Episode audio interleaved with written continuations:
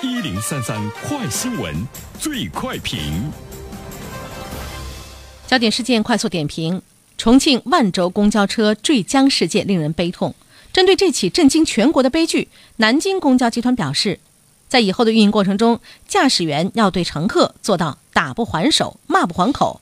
如果在运营过程中受了委屈，还会相应的给他一个委屈奖。有关此事的评论，马上有请本台评论员袁生。你好，东方。这个委屈奖呢，我们看到奖金呢是从最初的十元、五十元增加到了现在的两百元，呃，而且我们看到这个南京公交集团表示说，每年都有为数不少的司机领奖，也就是说有为数不少的司机受了委屈，也就是说我们的乘客有很多呢是，呃，特别的这个过分哈，呃，那么在这一方面的话呢，我们都知道重庆。万州公交车的这个坠江事件引起了全国人民的这个深度思考。其实，在坠江悲剧发生之前，全国发生过很多次乘客抢夺这个方向盘、暴打司机的这个案例，但是最后呢，这些乘客都没有，基本上没有受到过法律的这个制裁。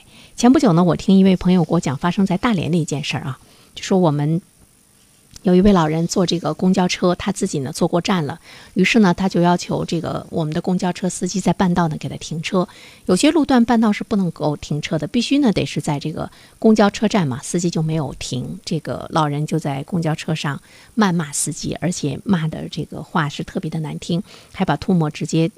吐在了这个公交车司机的这个脸上，这个司机呢一直呢表现得非常的理智，也非常的这个文明。后来车上的不少人看不下去了，把这个老头就劝这个老头，这个老头又开始骂呢劝他的人。后来呢在下一站呢给他放下去了。所以呢针对这个南京公交集团的一个规定哈，说哎。公交车司机要做到打不还手、骂不还口。我们看到《人民日报》呢有有一篇评论啊，呃，当然他对呢这样一个规定提出来了一个呃需要呢这个商酌这样的呢这个事情。这件事情我们怎么来看呢？我觉得从南京公交集团的角度上来讲，他们在想，如果司机本身不能够做到这个理性，不能够呢做到这个委屈的话，那么就会。还会发生重庆万江公交车这个坠江的这样的这个事件，因为南京有很多的公交车，它是要这个跨江的哈，在这个呃，在这个桥梁上它是要跨江的，所以你会出现了这样的呢这个事件。所以从南京公交集团的角度上，他们在想，如果重庆万交万州公交车的那位司机没有非常的激动，没有跟乘客发生冲突的话，就不会呢造成后来的这样一个悲剧。所以说，他们先从规范。自我做起，这就是南京公交车集团，他们首先从管好自己做起，呃，要求呢自己的驾驶员要受呢一定的这个委屈。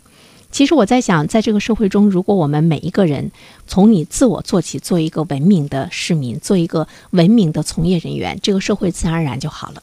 南京公交集团，它是呢管好自己，但于乘客来说，他能不能做到管好自己，这个呢我们就不得而知了。而且我们也会看到越来越多的人飞扬跋扈，也会看到越来越多的不文明的状况。那么乘客管不好自己，谁去管他？当然是有法律。所以说每一件事情，或者是呢。